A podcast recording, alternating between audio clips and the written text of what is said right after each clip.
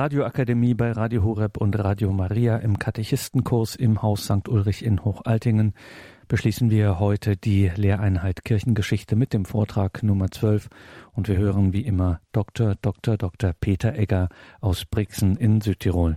Liebe Hörerinnen und Hörer, ich darf Sie auch meinerseits sehr herzlich zu dieser heutigen Sendung begrüßen und ich bedanke mich für die freundlichen Worte der Einführung. Bevor ich mit meinen Ausführungen beginne, darf ich Sie bitten, dass wir miteinander ein Gebet sprechen, damit der Geist Gottes uns durch diese Sendung begleiten möge. Im Namen des Vaters und des Sohnes und des Heiligen Geistes. Amen. Komm, Heiliger Geist, und erfülle die Herzen deiner Gläubigen und entzünde in ihnen das Feuer deiner Liebe. Sende aus deinen Geist und alles wird neu geschaffen und du wirst das Angesicht der Erde erneuern. Dann wenden wir uns an die Mutter Gottes und bitten sie um ihr fürbittendes Gebet. Gegrüßet seist du, Maria, voll der Gnade. Der Herr ist mit dir. Du bist gebenedeit unter den Frauen, und gebenedeit ist die Frucht deines Leibes, Jesus. Heilige Maria, Mutter Gottes, bitte für uns Sünder, jetzt und in der Stunde unseres Todes. Amen. Dann wenden wir uns auch an die Engel und bitten sie um ihren Schutz und um ihr Geleit. Engel Gottes, unsere Beschützer, denen des höchsten Vaterliebe uns anvertraut hat, erleuchtet, beschützt, regiert und leitet uns. Amen. Und schließlich wenden wir uns noch an den größten Katecheten der Kirchengeschichte. Heiliger Petrus Canisius, bitte für uns. Im Namen des Vaters und des Sohnes und des Heiligen Geistes. Amen. Liebe Hörerinnen und Hörer, bei unserer letzten Sendung haben wir uns mit dem großen Papst Johannes Paul II. befasst. Nach dem Tod des polnischen Papstes kam es zur Wahl von Papst Benedikt XVI. Der frühere Kardinal Ratzinger war einer der prominentesten Theologen der Kirche und kannte als ehemaliger Präfekt der römischen Glaubenskongregation die gesamte katholische Kirche. Der Papst aus Deutschland kannte aber auch wie kein anderer die Krise der westlichen Welt und die vielen Schwierigkeiten innerhalb der Kirche.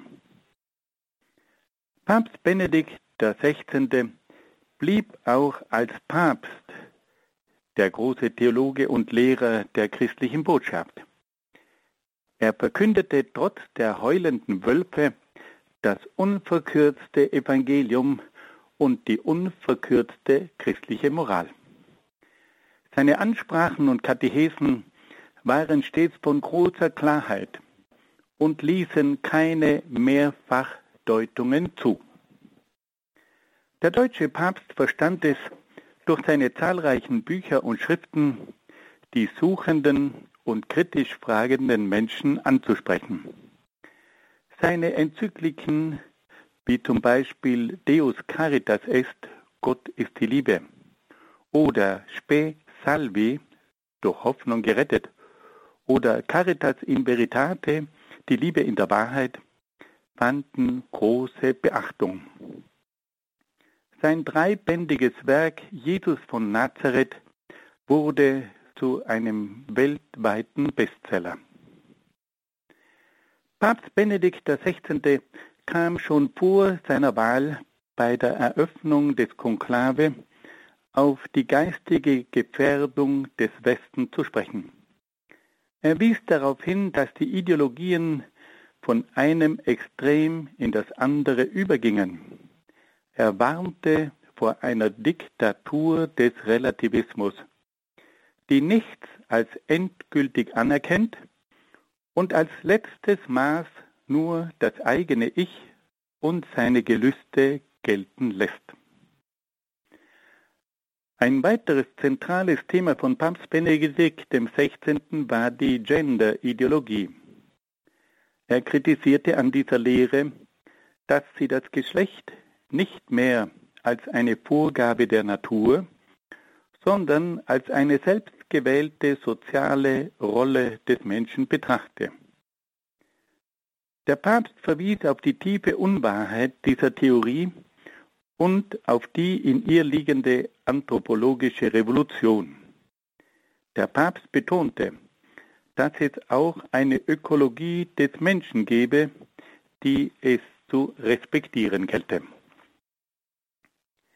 Papst Benedikt XVI. setzte sich auch in verschiedenen Bereichen der Kirche für eine Erneuerung ein. Er bemühte sich in besonderer Weise um eine würdige Feier der Liturgie. Immer wieder wies er darauf hin, dass bei der Eucharistie das tiefste Mysterium des katholischen Glaubens gefeiert werde. Der Papst gestattete neben der heiligen Messe nach dem Ritus des Zweiten Vatikanischen Konzils auch die Feier der heiligen Messe nach dem tridentinischen Ritus. Für das Jahr 2009-2010 rief Papst Benedikt XVI. ein Jahr des Priesters aus, das die Erneuerung und Vertiefung des Priestertums zum Ziel hatte. Im Jahr 2009 fanden in Ars spezielle Exerzitien statt, an denen 1300 Priester aus 90 Ländern teilnahmen. Im Jahr 2010 waren bei der Abschlussmesse auf dem Petersplatz in Rom 17.000 Priester aus über 100 Ländern anwesend. Für das Jahr 2012-2013 rief Papst Benedikt XVI. ein Jahr des Glaubens aus, das vor allem die Liturgie stärken sollte. Es sollte aber auch die Inhalte des Glaubens wieder neu zur Geltung bringen. Und schließlich sollte dieses Jahr auch dazu beitragen, dass das Lebenszeugnis der Gläubigen an Glaubwürdigkeit gewinnen würde. Der Papst tat also alles, um die Priester zu fördern und auch den Glauben zu fördern. Es war ihm ein Anliegen, mit der Unterstützung von vielen Priestern und Laien den Glauben in die Welt hinauszutragen. Ein besonderes Anliegen, aber auch eine besondere Sorge des Papstes war die Verweltlichung der Kirche. Benedikt XVI. wies darauf hin, dass die Kirche häufig Gefahr läuft, dass sie zufrieden wird mit sich selbst, sich in dieser Welt einrichtet selbstgenügsam ist und sich den Maßstäben der Welt angleicht. Um ihrem eigentlichen Auftrag zu genügen, muss die Kirche immer wieder die Anstrengung unternehmen, sich von dieser Verweltlichung zu lösen und wieder offen auf Gott hin zu werden. Und da prägte Benedikt ein Wort, das heute noch nachwirkt. Er sprach von der Notwendigkeit einer Entweltlichung der Kirche und sagte damit der Verweltlichung in der Kirche den Kampf an. Papst Benedikt XVI. war auch darum bemüht, die Trennung zwischen der Priesterbruderschaft St. Pius X. und der katholischen Kirche zu überwinden. Er verfasste einen persönlichen Brief an die Pius-Bruderschaft, in dem er die Bereitschaft zur Rücknahme der Exkommunikation von vier Bischöfen der Bruderschaft mitteilte. Der Papst wünschte aber, dass die Bruderschaft die notwendigen Schritte zur vollen Einigkeit mit der Kirche setzen solle. Dazu gehöre die Anerkennung des Lehramtes unter Autorität des Papstes und des Zweiten Vatikanischen Konzils. Während seines Pontifikates unternahm Papst Benedikt XVI. trotz seines hohen Alters viele Reisen, die ihn in alle Kontinente führten. Papst Benedikt kam in die meisten europäischen Länder, nach Nord- und Südamerika, in den Nahen Osten, nach Afrika und nach Australien. Besonders schwierig waren die Reisen nach Auschwitz, in die Türkei, nach Israel und nach Palästina. Bei seinen Reisen suchte Papst Benedikt XVI. stets den Kontakt mit der Jugend. Er reiste auch zu den Weltjugendtagen nach Köln, nach Sydney und nach Madrid. Diese Weltjugendtage mobilisierten Hunderttausende von Jugendlichen und waren ein entscheidender Beitrag zur Evangelisierung der jungen Generation. Bei seinen Reisen bemühte sich Papst Benedikt auch um den Dialog mit den Vertretern der orthodoxen Kirche, aber auch mit den Vertretern der anglikanischen und der lutheranischen Kirche. Es kam auch zu beeindruckenden Begegnungen mit Würdenträgern des Islam, des Judentums und der Weltreligionen. Während seines Pontifikats musste Papst Benedikt auch manche leidvollen Erfahrungen machen. Im Jahr 2006 hielt er eine Rede in Regensburg, in der er über die Unvereinbarkeit von Religion und Gewalt sprach. Dabei zitierte er eine Aussage des byzantinischen Kaisers Manuel II. Palaiologos, dass Mohammed seinen Anhängern vorgeschrieben habe, den Glauben durch das Schwert zu verbreiten. Nach dieser Rede des Papstes kam es zu Protesten in der ganzen islamischen Welt. Einen weiteren Protest gab es im Jahr 2009, als Papst Benedikt XVI. Bischof Richard Williamson von der Priesterbruderschaft Pius X. rehabilitierte. Der Bischof hatte kurz zuvor in einem Interview den Holocaust geleugnet. Der Papst war aber über dieses Interview nicht informiert worden und so schien es, als ob er einen Leugner des Holocaust rehabilitieren wolle. Papst Benedikt XVI. wurde auch in schmerzlicher Weise mit den vielen Missbrauchsfällen konfrontiert, die in den Jahren seines Pontifikats aufgedeckt wurden. Er setzte sich dafür ein, dass die schuldig gewordenen Priester bestraft und laisiert wurden. Der Papst traf sich auf seinen Reisen immer wieder mit den Opfern des Missbrauchs.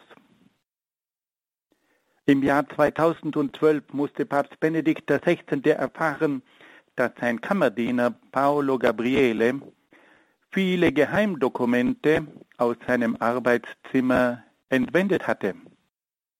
Die Dokumente wurden teilweise durch den Journalisten Gianluigi Nuzzi veröffentlicht. Der Schaden war groß. Der Kammerdiener wurde in einem Prozess verurteilt, aber zwei Monate später von Papst Benedikt XVI. begnadigt. Während seines Pontifikats erlebte Benedikt XVI. auch zahlreiche Anfeindungen aus dem deutschen Sprachraum. Es kam immer wieder zu Widerspruch und Opposition durch führende deutsche Kardinäle, Bischöfe, Theologen und Politiker. Die Medien nützten die oben genannten Vorkommnisse als Vorwand, um die Person des Papstes und seine Leitung der Kirche anzugreifen. Selten hat ein Papst von seinem eigenen Volk so viele Anfeindungen erleiden müssen wie Papst Benedikt XVI. Im Jahr 2013 kündigte Papst Benedikt XVI. völlig unerwartet den Rücktritt von seinem Amt an.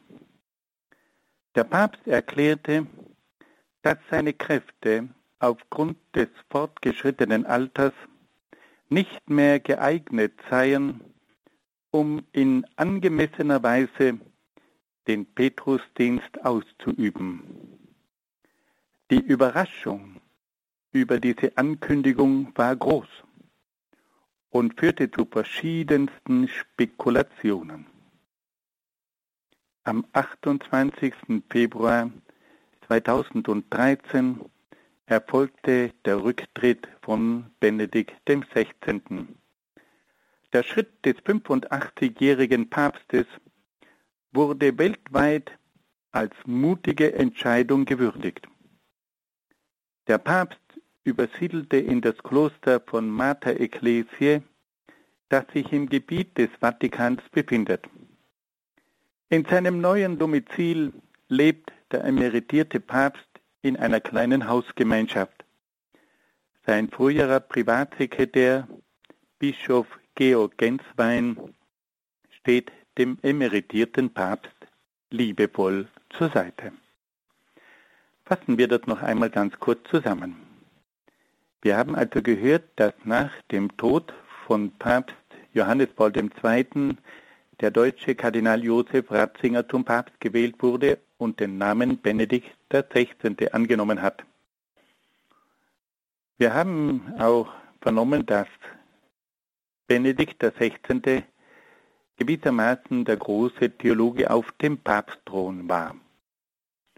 Durch seine Bücher und Schriften verstand er es, viele suchende und auch kritische Menschen anzusprechen. Und er ging auch immer wieder auf Themen ein, die sich mit der Krise des Westens auseinandersetzten. Er bekämpfte die Diktatur des Relativismus und er setzte sich auch mit der Gender-Ideologie auseinander. Immer wieder spürte man die Überlegenheit dieses großen Geistes. Papst Benedikt XVI. bemühte sich aber auch um die Erneuerung der Kirche.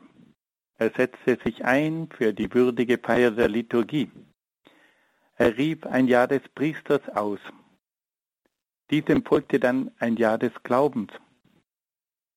Und dann versuchte Benedikt XVI. immer wieder die Verweltlichung der Kirche zu bekämpfen und forderte eine Entweltlichung der Kirche.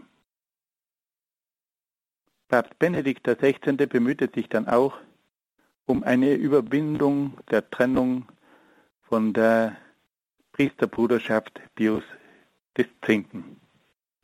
Benedikt XVI. war aber auch sehr viel unterwegs und trotz seines fortgeschrittenen Alters trat er Reisen an, die ihn in alle fünf Kontinente führte. Es kam zur Begegnung mit der Jugend aus vielen Ländern. Es kam aber auch zum Dialog mit den Konfessionen und Religionen. Der deutsche Papst musste während seines Pontifikats auch manche leidvollen Erfahrungen machen, so etwa anlässlich seiner Regensburger Rede der Rehabilitierung von Bischof Williamson, der vielen Missbrauchsfälle. Und schließlich kam es auch zur Entwendung von geheimen Dokumenten aus seinem Arbeitszimmer. Aber das Schwerste waren wahrscheinlich die vielen Anfeindungen, die er aus dem deutschen Sprachraum zu erleiden hatte. Im Jahr 2013 kam es dann völlig unerwartet zum Rücktritt des Papstes, der aber weltweit als ein mutiger Schritt betrachtet wurde. Nach dem Rücktritt von Papst Benedikt fand in Rom die Wahl des neuen Papstes statt.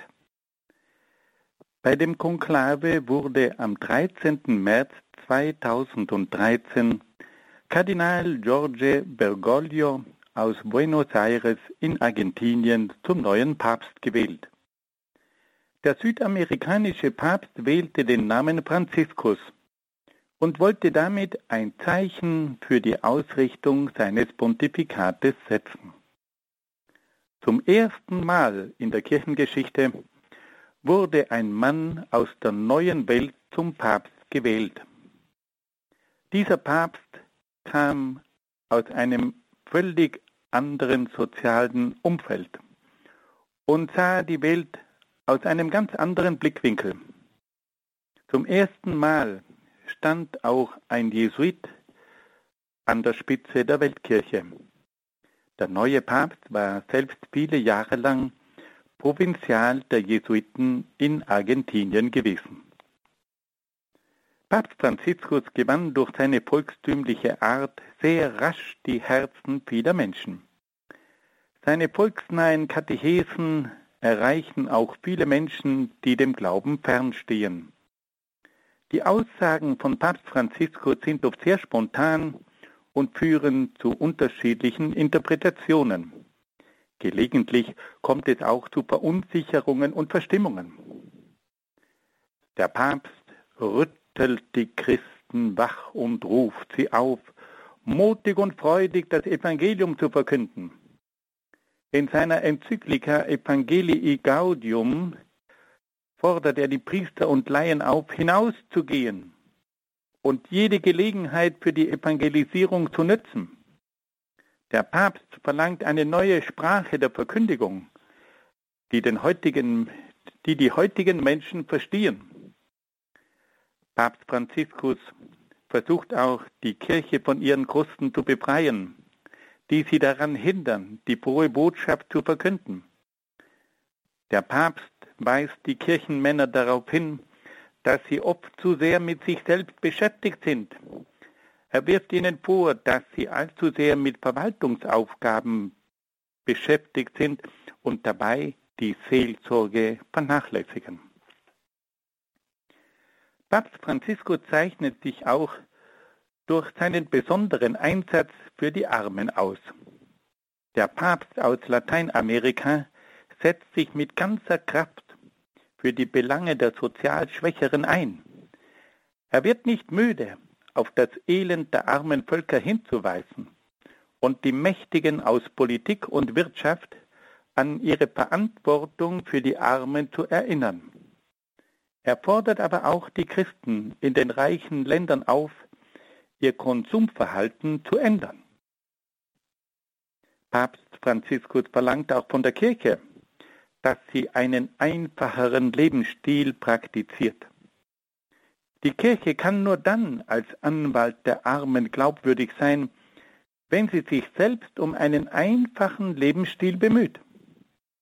Der Papst verlangt deshalb von der Kirche, dass sie sich von vielen Gütern befreit, um auf diese Weise wieder glaubwürdig zu sein. Ein besonderer Schwerpunkt von Papst Franziskus ist auch der ständige Hinweis auf die göttliche Barmherzigkeit. Seit seinem Amtsantritt ladet Papst Franziskus die Menschen ein, sich der Barmherzigkeit Gottes zu öffnen bei vielen Gelegenheiten ladet der Papst die Menschen ein, das Bußsakrament zu empfangen und sich mit Gott zu versöhnen. Der Papst fordert die Menschen aber auch zur Barmherzigkeit gegenüber den Mitmenschen auf und ermutigt sie zur Vergebung und Versöhnung. Papst Franziskus verlangt auch eine Seelsorge die von der Barmherzigkeit getragen wird. Die Seelsorger sollten die Menschen nicht verurteilen, sondern sie zu Gott führen und sie mit Gott versöhnen. Der Beichtstuhl soll keine Folterkammer sein, sondern ein Ort der Barmherzigkeit. Die Seelsorger sollten den Menschen vor allem zuhören, sie verstehen und begleiten. Im Jahr 2015 rief Papst Franziskus ein Jahr der Barmherzigkeit aus, das die Menschen in besonderer Weise zur Versöhnung mit Gott und den Menschen führen sollte. Im Laufe dieses Jahres sollten die Menschen in besonderer Weise die Möglichkeit nützen, durch die Beichte, den Ablass und Werke der Barmherzigkeit die Vergebung von Sünde und Schuld zu erlangen. Ein weiteres Anliegen des Papstes ist auch die Ehe- und Familienpastoral. Auf Einladung von Papst Franziskus fand im Jahr 2014 sowie 2015 in Rom eine Familiensynode statt. Die Synode bemühte sich vor allem um pastorale, seelsorgliche Lösungen für die vielen Probleme im Bereich der Ehe, der Sexualität, der Scheidung, der Wiederverheiratung und der Zulassung zur Kommunion. Dabei kam es unter den Synodalen oft zu heftigen Auseinandersetzungen. Nach der Familiensynode verfasste der Papst im Jahr 2016 das apostolische Schreiben Amoris Laetitia. Dieses Schreiben enthält manche Äußerungen über die Ehemoral und Ehepastoral, die mehreren Kirchen, bei mehreren Kirchenmännern zu Zweifeln führte. Die Kardinäle Berg, Brandmüller, Kapfarrer und Meissner baten den Papst in einem Schreiben um die Beseitigung ihrer grundlegenden Zweifel. Papst Franziskus strebt auch nach manchen Veränderungen in der Kirche. Er bemüht sich, eine synodale Kirche aufzubauen. Der Papst verkündet, dass die Kirche das Volk Gottes sei, das aus den Getauften besteht. Die Kirche entsteht aus den Gemeinschaften und von der Basis her. Die Gemeinschaft der Kirche bildet sich um einen Bischof, der sie sammelt und ihr Kraft gibt. Das synodale Verständnis der Kirche sollte nach Papst Franziskus auch zu einer veränderten Sicht des Petrusamtes führen. Der Papst sollte als Petrus die Kirche nicht von oben leiten, sondern sie vielmehr begleiten, sie wachsen lassen und sie anhören. Papst Franziskus versucht das Petrusamt im Rahmen der bischöflichen Kollegialität und des Volkes Gottes auszuüben. Papst Franziskus fordert auch, dass die Kurie im Dienst der Kirche und des Papstes stehen müsse. Von den Mitarbeitern der Kurie verlangt der Papst die persönliche Bekehrung, eine seelsorgliche Einstellung, und eine missionarische Ausrichtung. Für die Effizienz der Kurie fordert der Papst Rationalität, Funktionalität, Zeitgemäßheit, Subsidiarität, Synodalität und Professionalität. Papst Franziskus sucht auch den Dialog mit den Konfessionen und Religionen. Im Jahr 2014 traf er sich mit dem griechisch-orthodoxen Patriarchen Bartholomäus I. in Istanbul.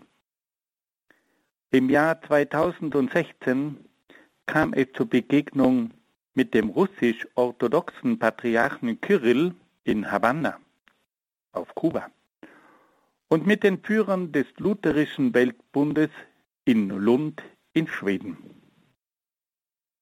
In seiner Amtszeit traf sich Papst Franziskus auch bereits mit verschiedenen Vertretern der Weltreligionen. Besondere Bedeutung kam dabei dem Treffen mit den Vertretern des Judentums im Jahr 2014 bei seiner Reise nach Jerusalem zu. Von Bedeutung war auch das Treffen mit den Vertretern des Islam während seiner Reise in die Türkei, die ebenfalls im Jahr 2014 stattfand. Papst Franziskus wendet sich auch ganz direkt gegen den Terror und den Krieg. Er verkündet, dass keine Religion einen Krieg hervorbringen könne, da sie in diesem Fall einen Gott des Hasses proklamieren würde. Der Papst wendet sich auch gegen die Produktion von Waffen, die an beide der kämpfenden Parteien verkauft werden. Er ruft auch immer wieder zum Gebet für den Frieden auf. Er ist also ein Mann, der das Geschehen, das leidvolle Geschehen auf unserem Planeten sehr sorgfältig beobachtet und immer wieder dazu Stellung nimmt. Und manchmal eckt er dadurch auch an. Aber er lässt es sich nicht nehmen, die Dinge beim Namen zu nennen und ganz bestimmte Dinge klar und deutlich aufzuzeigen. Papst Franziskus hat sich schließlich auch mit der ökologischen Krise auseinandergesetzt. In seiner Enzyklika Laudato Si weist er auf die verschiedenen ökologischen Probleme hin. Er versucht aber vor allem zu zeigen, dass diese Probleme nur durch eine innere Bekehrung und ein radikal verändertes Verhalten des Menschen gelöst werden können. Er bleibt also nicht bei der Feststellung der ökologischen Probleme stehen, sondern zeigt ganz deutlich, dass die eigentlichen Ursachen für diese Probleme beim Menschen selbst liegen. Und er verlangt, dass es zu einer Veränderung des menschlichen Verhaltens kommt. Weil nur wenn der Mensch sein Verhalten ändert und mit den Gütern dieser Welt anders umgeht, dann besteht die Möglichkeit, dieses Problem zu lösen. Es braucht also nach Meinung des Papstes nicht weniger als eine radikale Bekehrung des Menschen. Der Mensch muss andere Schwerpunkte in seinem Leben setzen. Er muss ein geistiges Leben führen. Er muss ein neues Verhältnis zu den materiellen Gütern entwickeln und, und, und. Das alles sagt Papst Franziskus in aller Deutlichkeit. Wir können uns zum Schluss noch die Frage stellen, wie sind die Reaktionen der Menschen auf diesen Papst? Die Menschen in aller Welt schätzen Papst Franziskus wegen seines mutigen Einsatzes für Gerechtigkeit und Frieden.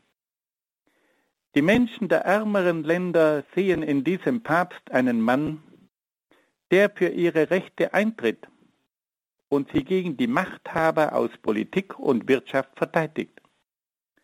Die Menschen schätzen auch den Einsatz des Papstes für die bedrohte Umwelt. Sie hören seinen Aufruf, den verschwenderischen Lebensstil zu beenden, um die Welt zu retten. Viele Menschen sehen in Papst Franziskus auch den Mann, der die Kirche von ihren Machtstrukturen und ihrem weltlichen Ballast befreien möchte. Manche betrachten ihn als einen Revolutionär unter Anführungszeichen, der das Ende der monarchischen Kirche unter Anführungszeichen herbeiführt. Viele Menschen befürworten auch die von Papst Franziskus angestrebte Reform der römischen Kurie und die synodale Führung der Kirche.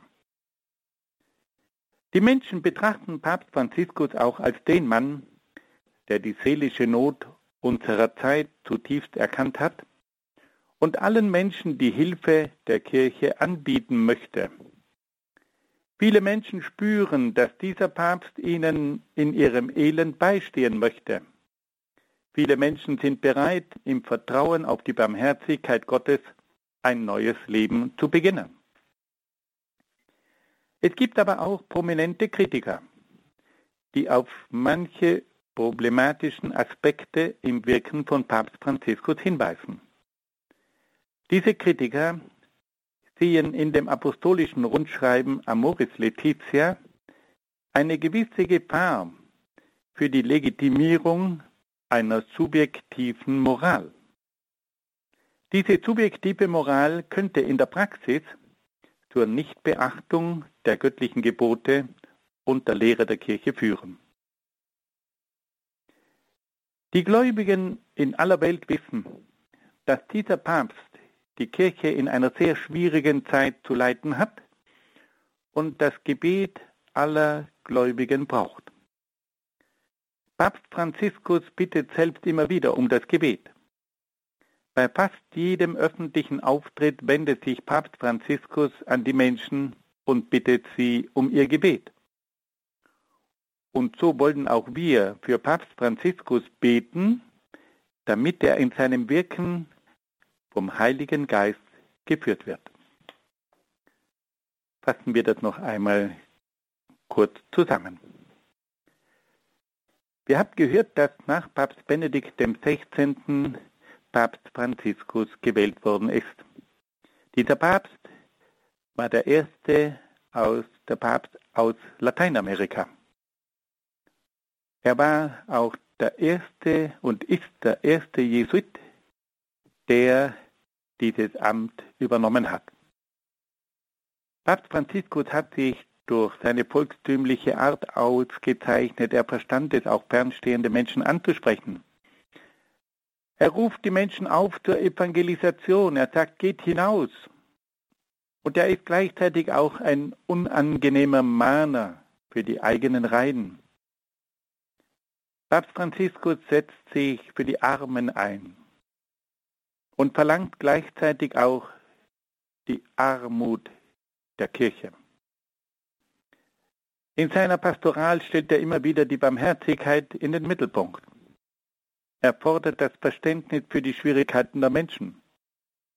Und er hat ein eigenes Jahr der Barmherzigkeit aufgerufen, damit die Menschen sich mit Gott und mit ihren Mitmenschen versöhnen können. Er bemüht sich auch um eine Ehe- und Familienpastoral, die sich mit den schwierigen Fragen der heutigen Zeit auseinandersetzt. Er hat dazu ein eigenes päpstliches Schreiben mit dem Titel Amoris Laetitia herausgegeben, das aber auch zu manchen Zweifeln geführt hat und das auch namhafte und bekannte Kirchenmänner dazu bewogen hat, den Papst um die Beseitigung ihrer Zweifel zu bitten. Papst Franziskus bemüht sich auch um eine Veränderung der Kirche. Er versucht eine synodale Kirche aufzubauen, die vor allem durch die Kollegialität geprägt ist. Er bemüht sich auch um eine radikale Reform der Kurie und verlangt, dass die Kurie im Dienst des Papstes und der Priester unter Laien stehe. Wir haben dann auch gehört, dass Papst Franziskus den Dialog mit den Konfessionen und Religionen sucht und dass er sich mit namhaften Vertretern der verschiedenen Konfessionen und Religionen getroffen hat.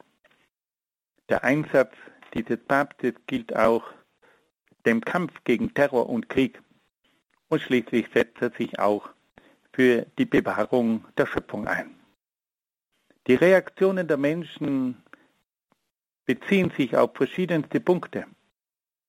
Sie sehen in diesem Papst den Mann, der sich für die Gerechtigkeit und den Frieden einsetzt. Sie sehen, dass er eine Reform der Kirche verwirklichen möchte. Sie verstehen seine neue Seelsorge für den heutigen Menschen. Es gibt aber auch kritische Stimmen gegenüber dieser neuen Pastoral im Hinblick auf Ehe und Familie. Und zum Schluss haben wir darauf hingewiesen, dass Papst Franziskus immer wieder darum bittet, dass man für ihn beten möge. Und das wollen wir auch gerne tun, damit er in dieser schwierigen Zeit das Schiff der Kirche gut durch die Stürme der Zeit lenken kann und dabei vom Heiligen Geist geführt wird.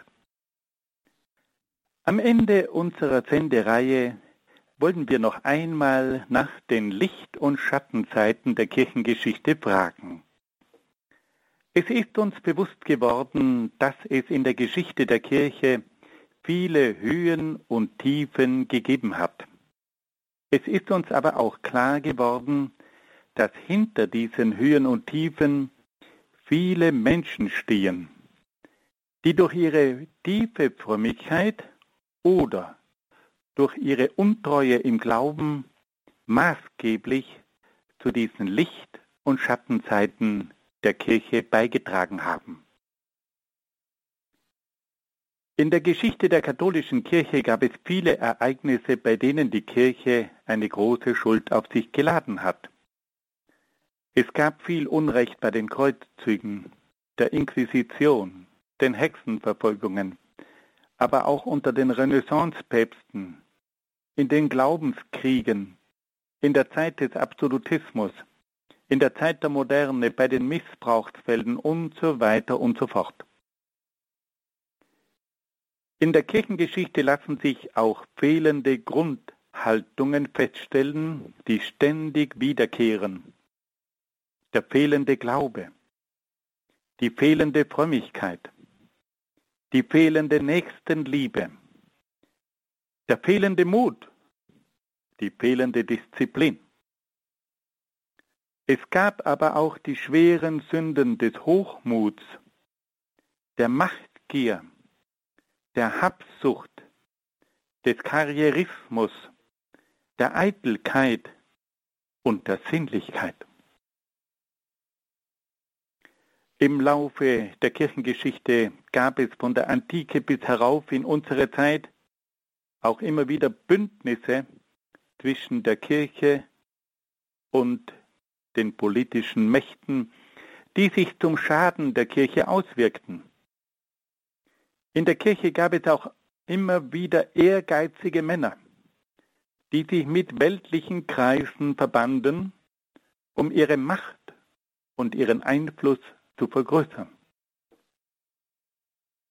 Weiters gab es in den 2000 Jahren der Kirchengeschichte auch immer wieder Anpassungen an die Welt, die zur Säkularisierung, also zur Verweltlichung der Kirche führten. Diese verweltlichte Kirche war dann nicht mehr imstande, die Welt zu evangelisieren. Es kam aber auch ständig zu Anpassungen an den Zeitgeist, wie etwa an die Aufklärung, den Liberalismus, den Marxismus, den Feminismus, die Esoterik, den Synkretismus, die zu einer ideologischen Unterwanderung und zu einer Entfremdung der kirchlichen Lehre führten. In der Geschichte der katholischen Kirche lässt sich auch immer wieder eine fehlende Bereitschaft zur Umkehr beobachten. In vielen Epochen war der Verfall der Kirche weit fortgeschritten und für alle offensichtlich. Und dennoch geschah keine Umkehr. Diese fehlende Bereitschaft zur Umkehr führte dann oft zur Entstehung von Sekten, zu Spaltungen und zu Kriegen. In der Geschichte der katholischen Kirche lassen sich auch bestimmte negative Ereignisse feststellen, die auf die weltanschauliche und religiöse Einstellung einer bestimmten Epoche zurückzuführen sind. Es gab im Laufe der Kirchengeschichte negative Ereignisse, die sich nur aus dem Zeitgeist und aus der gesellschaftspolitischen Situation heraus verstehen lassen. Dennoch können viele dieser Ereignisse aus christlicher Sicht nicht gut geheißen werden. Die Kirchengeschichte war auch immer wieder die Zielscheibe von übertriebener Kritik. Es hat zu allen Zeiten Geister gegeben, die die Kirche gehasst haben und sie vernichten wollten. Sie haben versucht, die Kirche durch übertriebene Kritik und schwarze Legenden fertig zu machen. Bei diesen Kritikern merkt man, dass es ihnen nicht um eine objektive Darstellung der Fakten geht, sondern dass sie das Christentum und die Kirche eliminieren wollen. Neben diesen Schattenseiten der Kirchengeschichte gibt es aber auch viele, viele lichte Seiten.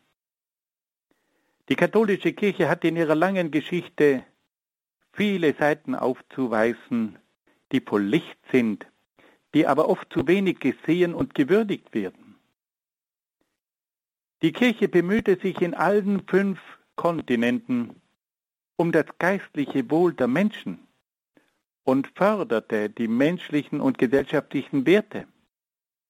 Die Kirche prägte aber auch ganz entscheidend die Kultur und das Bildungswesen und leistete unendlich viel im Sozialbereich und in der Entwicklungshilfe. Die erste Aufgabe der katholischen Kirche bestand in der geistlichen Betreuung und Begleitung der Menschen.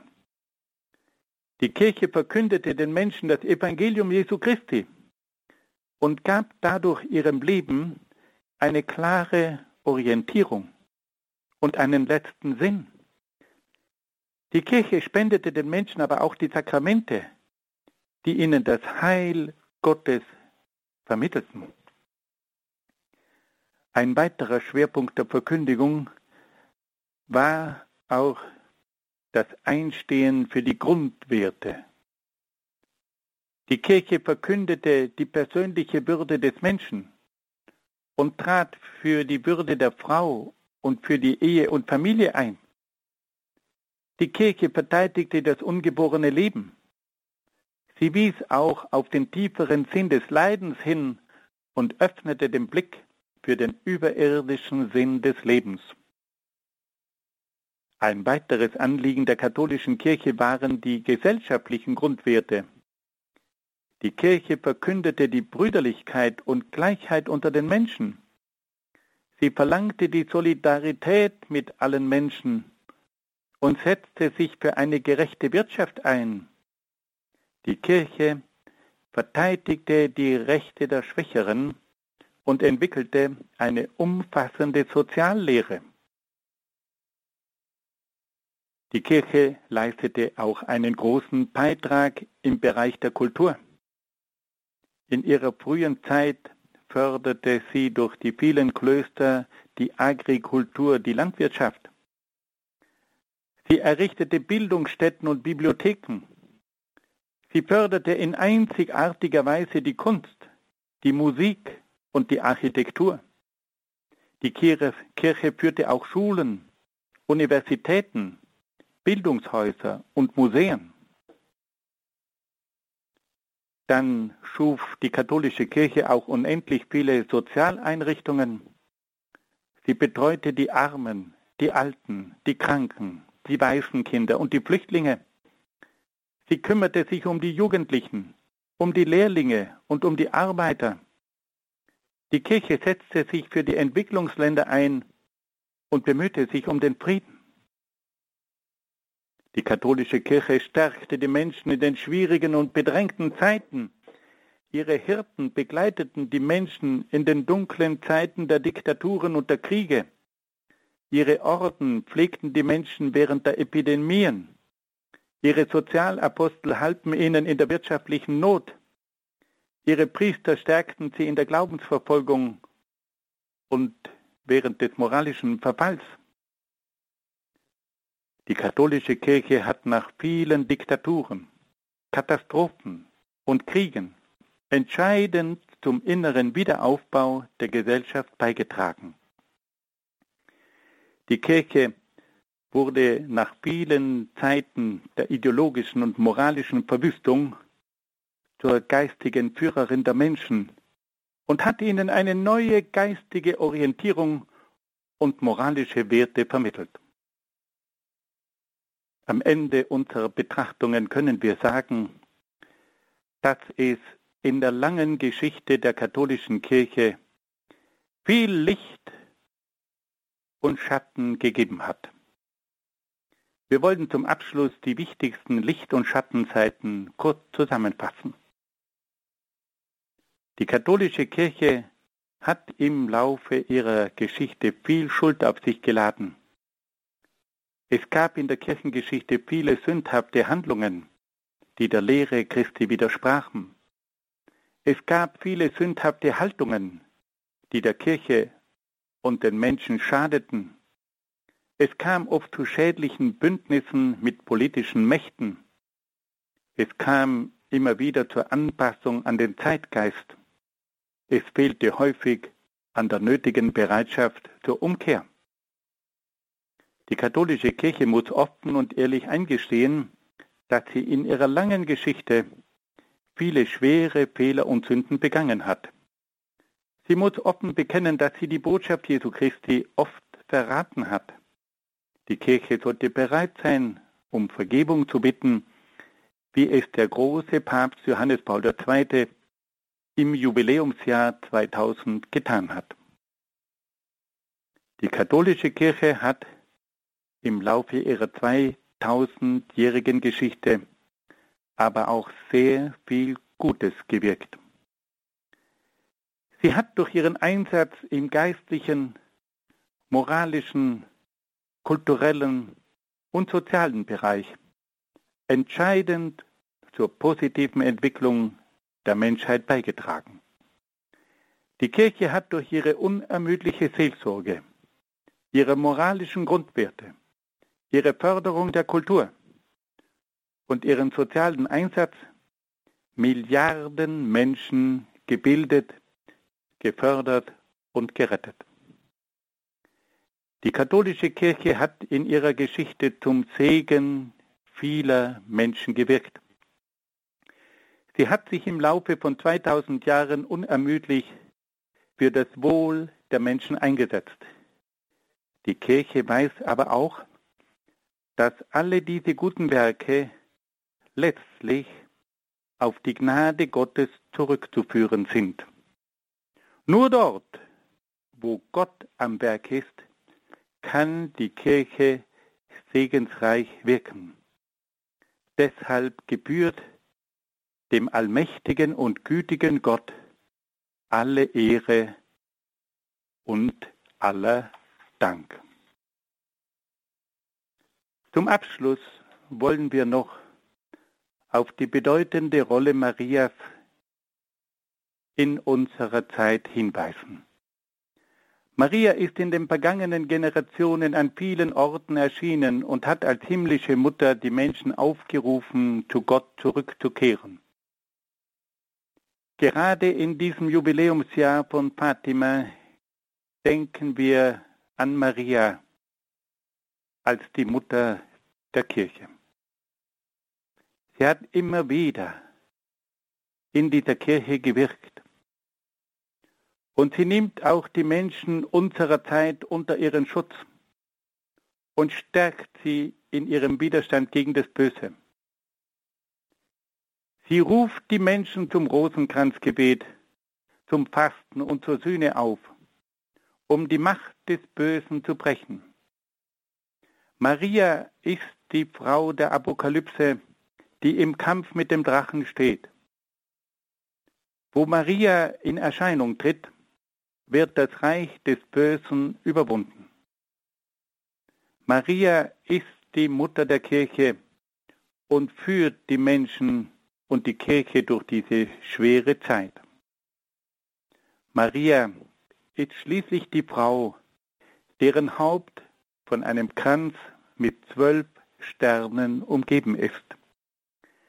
Dieser Kranz mit den zwölf Sternen ist auch das Symbol der Vereinten Nationen Europas.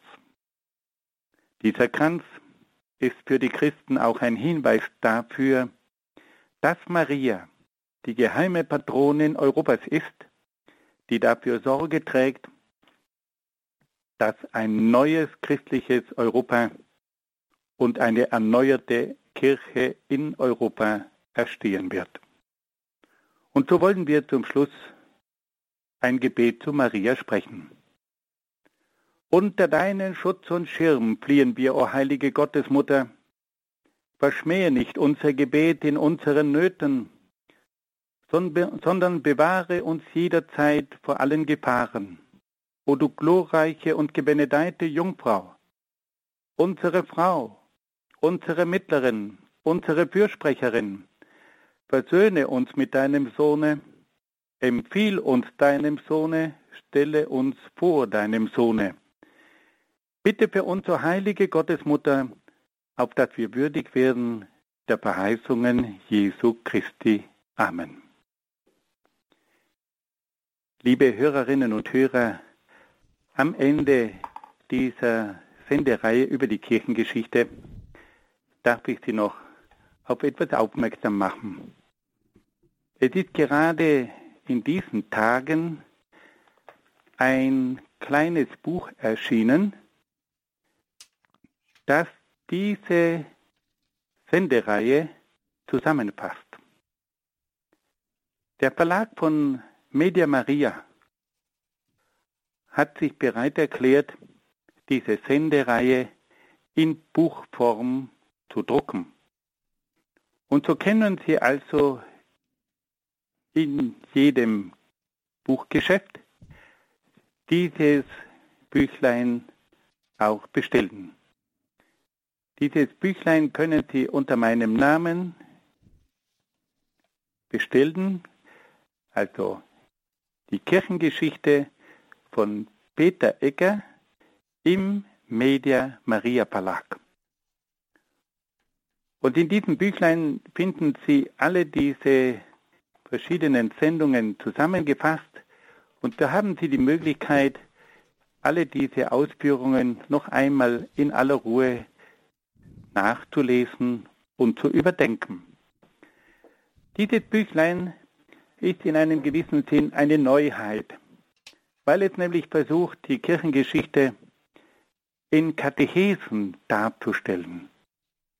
Die Kirchengeschichte ist nämlich oft ein unendlich umfangreicher Stoff und manchmal erschrickt man davor. Aber in diesem Buch finden Sie die Kirchengeschichte in einer katechetischen Form dargestellt. Und das erleichtert die Lektüre und auch die Aufnahme von diesem Stoff. Und das Ziel dieses Buches wäre auch, dass man miteinander in kleinen Gruppen die Kirchengeschichte studiert. Wir werden ja immer wieder aufgefordert, uns mit diesen verschiedenen Themen des Glaubens zu beschäftigen. Und Papst Franziskus fordert uns auch immer wieder auf, den Glauben weiterzugeben. Und dazu gehört auch eine gewisse Kenntnis der Kirchengeschichte. In diesem Buch finden Sie nun einmal den Versuch, die Kirchengeschichte in Form von Katechesen darzulegen. Und deswegen können Sie zum Beispiel auch bei einer Gebetsrunde, bei einer Bibelrunde am Ende dieses Büchlein in die Hand nehmen und sagen, wir wollen zum Schluss noch ein kleines Kapitel aus der Kirchengeschichte vorlesen. Und dann versuchen wir die wichtigsten Dinge uns auch einzuprägen. Und auf diese Art und Weise können wir dann auch mit unseren Mitmenschen über kirchengeschichtliche Themen sprechen.